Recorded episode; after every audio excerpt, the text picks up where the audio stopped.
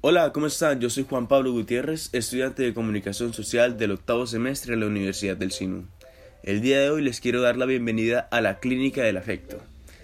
Vamos a estar hablando de un tema muy importante y relevante en nuestras vidas, que es el amor. Para la ciencia, el amor se define como un proceso neurológico.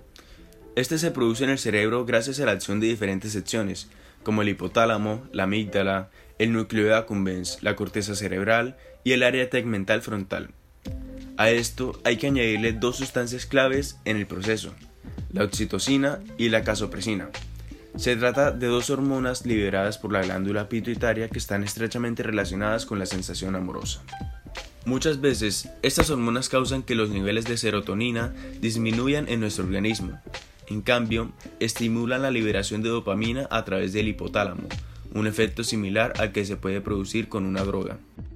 Pero mi objetivo no es confundirte con hormonas ni neurotransmisores, más bien explicarte por qué es importante tener esas mariposas en el estómago. Verás, muchas veces el amor trae consigo la felicidad. Y para la felicidad no necesitas muchas cosas.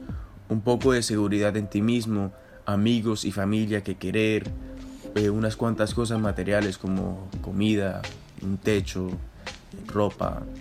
Pero realmente lo esencial, lo que hace grande nuestra propia existencia, son las cosas pequeñas que disfrutamos cada día.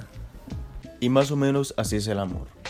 Puedes demostrarlo con cosas grandes, gigantes, hermosas y lujosas, pero también lo puedes demostrar con cosas pequeñas, acciones, palabras, sentimientos, algo como un te amo, un te quiero, algo insignificante puede ser algo gigante para la otra persona. Porque el amor no es algo ni de números ni de cuentas. Es sobre la acción, sobre la intención con la persona. Estar ahí para esa persona, preocuparte por ella, tenerla en cuenta para cualquier cosa, son detalles que hacen recordar a esa persona que está en tu corazón. Y por eso no debemos desaprovechar ninguna oportunidad ni siquiera con tu pareja, ni con tus hermanos, ni tus padres, ni siquiera con tu perro.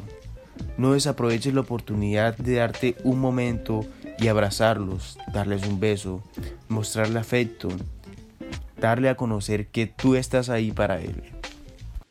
Al fin y al cabo son a ellos a los que recurrimos cuando estamos tristes, deprimidos, a nuestros padres, a nuestros hermanos, a nuestros amigos que hace tiempo que no los vemos pero la amistad sigue intacta.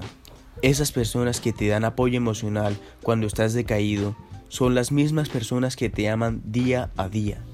Y aunque algunos de tus amigos o tus padres no sepan cómo demostrar ese afecto, aún así sigues teniéndolos a tu lado porque ellos te pueden apoyar y ellos te van a apoyar porque te aman. Pero para poder amar, primero tienes que amarte a ti mismo conocerte, saber qué cosas puedes cambiar de ti, qué cosas mejorar. Las cosas que a las personas les gusta y aman de ti. Necesitas conocerte y tener empatía por las demás personas. Por eso es importante que no actúes indiferente con los problemas de los demás, porque tarde o temprano también te puede pasar lo mismo. Y tarde o temprano también vas a necesitar la ayuda de esas personas que te rodean.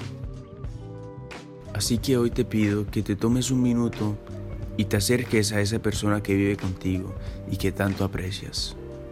Por favor, dale un fuerte abrazo y cuídala mucho. Cuida a tus amigos, cuida a tus padres y a tus hermanos. Recuerda que la vida no te va a premiar con otra persona igual. Aprovechalos mientras los tienes cerca. Mi nombre es Juan Pablo Gutiérrez y les deseo un muy feliz día desde la Clínica del Afecto. Hasta luego.